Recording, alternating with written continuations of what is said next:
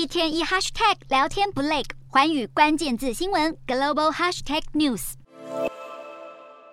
新的一年，美股首个交易日表现不如预期，受到美元走强和中国需求问题影响，国际油价暴跌，能源股领军大跌，美股四大指数全数收黑，而这全都是因为全球经济衰退，阴霾不退。而特斯拉股价更是衰惨，在第四季交车数让人失望之后，特斯拉下跌百分之十二点二四，创二零二零年八月以来最低水平。特斯拉上季交车量为四十万五千两百七十八辆，低于分析师预估的四十二点七万辆。分析师为此纷纷调降特斯拉的目标股价，导致特斯拉未来一年的目标价降到二零二一年十月来谷底。分析师也纷纷预测，今年将是特斯拉艰苦的一年。除了利润压力之外，还有与日俱增的竞争，而苹果的表现同样令人失望。因为需求疲软而减产，让苹果下跌百分之三点七四。砍单消息更促使苹果市值跌破两兆美元。特斯拉和苹果双双下滑，延续了二零二二年以来的主题。当美国联准会升息对抗通膨，科技业就会受到重创。由于联准会准备在未来几个月继续升息，这种情绪二零二三年可能会持续，引发人们对美国经济可能陷入衰退的担忧。